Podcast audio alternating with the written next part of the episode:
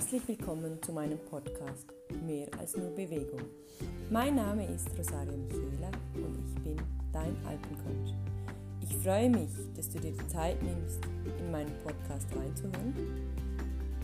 In diesem Podcast gehe ich dir vor, inspiriere dich und bewege dich vorwärts zu gehen.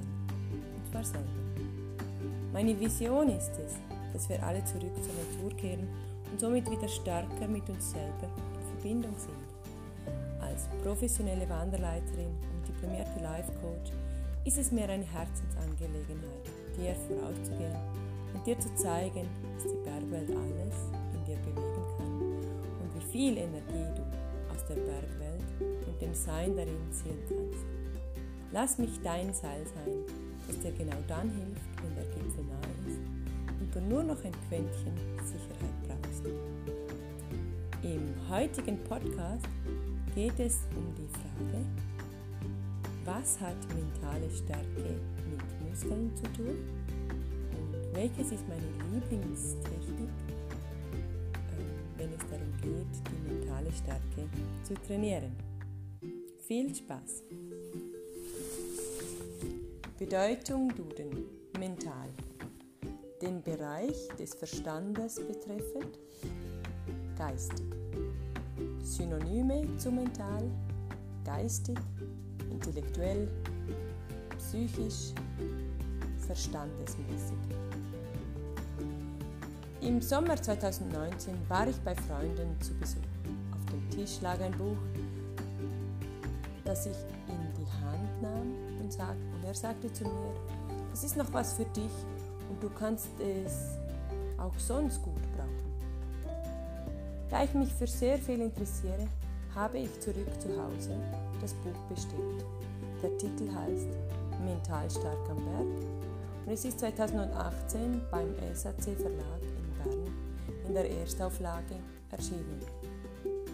Über die Sommerferien hinweg habe ich auf dem Liegestuhl auf 1600 Meter über Meer mit direktem Blick auf die umliegenden Gipfel dieses, ich würde mal sagen, Trainingsbuch gelesen. Es gehört aus meiner Sicht zur Kategorie Handbuch und Anleitung. Seit nun gut zwei Jahren begleitet es mich und es wurde noch nie im Bücher Bücherregal verräumt. Denn was auch daraus entstand war, dass ich die Autorin Maya Lali angeschrieben habe, um ihr Werk und ihr Schaffen aufzugreifen. Denn als Alpencoach ist es mir nicht nur wichtig, in den Bergen unterwegs zu sein, sondern es geht genau um dieses Meer. Und dieses Meer als nur Bewegung ist in diesem Buch über die mentale Stärke am Berg sehr, sehr gut zusammengefasst. Und dieses Jahr biete ich zusammen mit Maya Workshops mit dem gleichnamigen Titel an. Mental stark am Berg Mehr Informationen dazu findest du auf meiner Webseite sowie auf der Webseite des Buches mental-stark-am-berg.ch. Nun hast du erfahren, wie es dazu kam, dass ich mich so stark mit diesem Thema beschäftige und was aus einem Gedanken entstanden ist. Es ist mir jetzt aber ein Anliegen, dir etwas mehr über die mentale Stärke zu erzählen. Der Herzmuskel ist ein Wunderwerk und arbeitet Tag ein, Tag aus für uns. Wir müssen gar nichts dafür tun. Unser Körper ist so konzipiert, dass das Herz einfach pumpt. Es gibt auch viele andere Muskeln, welche, wenn, sie, wenn sie ungenutzt bleiben, sich abbauen oder gar so schwach werden, dass wir uns relativ einfach verletzen und der Schaden daraus doch recht groß ist. Wenn du dir mal versuchst vorzustellen, dass, ein, dass es einen Muskel gibt, der mental heißt und der sich im Kopf befindet, dann mag dir dieses Bild vielleicht helfen.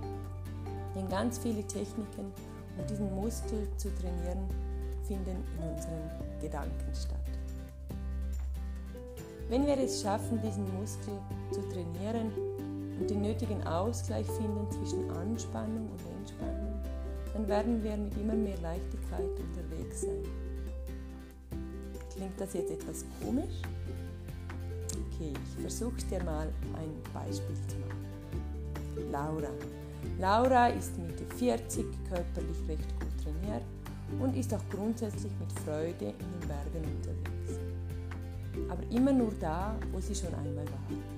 Das heißt, sie geht nur auf Wanderwegen, die sie bereits kennt, denn sie hat Angst vor dem Unbekannten, vor der Höhe, vor möglichen Schlüsselstellen.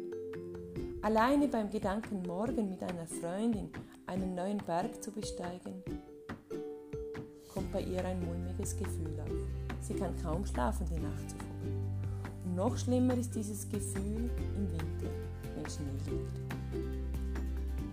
Was Laura aber auch weiß, ist, dass sie etwas ändern kann. Sie ist bereit, ihren mentalen Muskel zu stärken und sich weiterzubilden.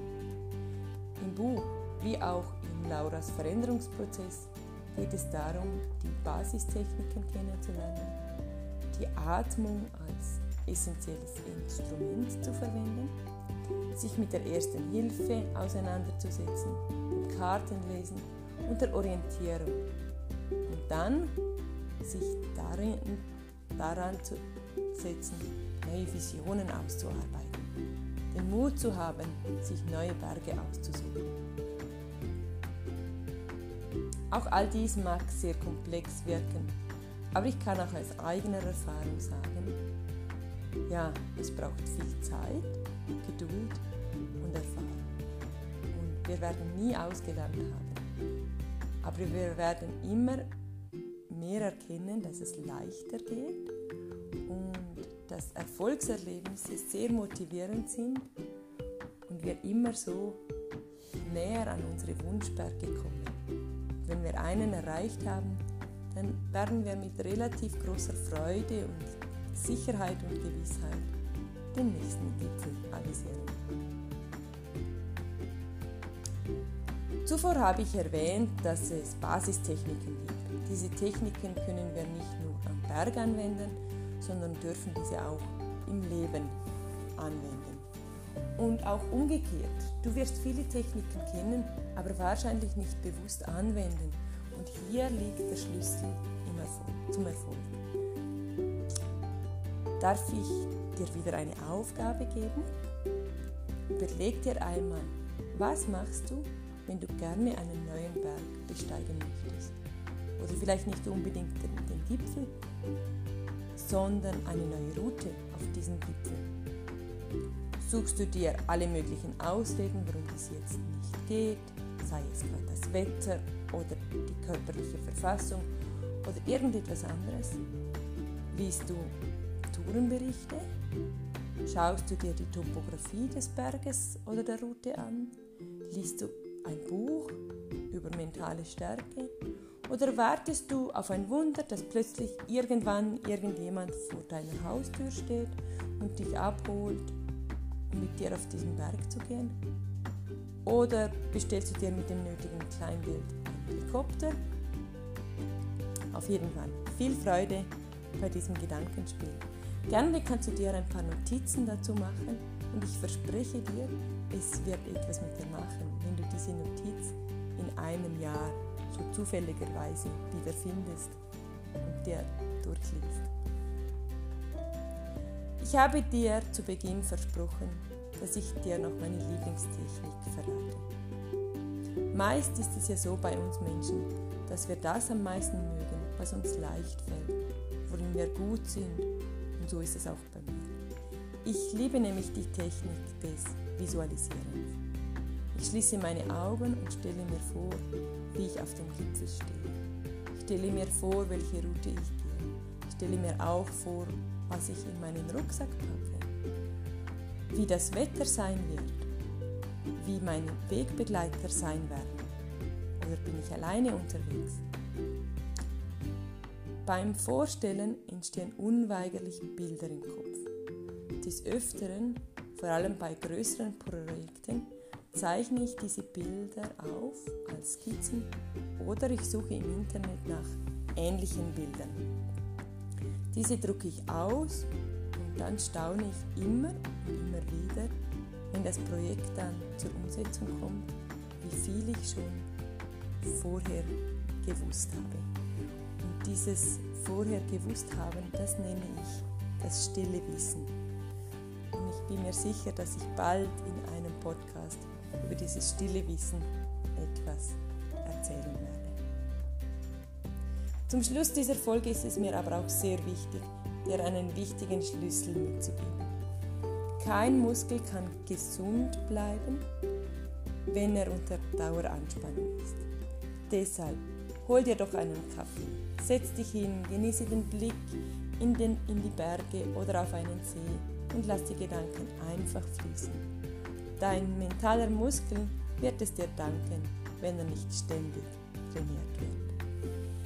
In diesem Sinne wünsche ich dir eine wunderbare Zeit beim Trainieren deines mentalen Muskels, egal ob am Berg, zu Hause oder bei der Arbeit. Und wie gerade gesagt, dein Muskel freut sich immer wieder, wenn er angespannt und entsprechend entspannt wird. Lass mich doch wissen, wenn dir dieser Podcast gefallen hat oder du mehr über die Bergwelt wissen möchtest. www.rosaria-alpencoach.com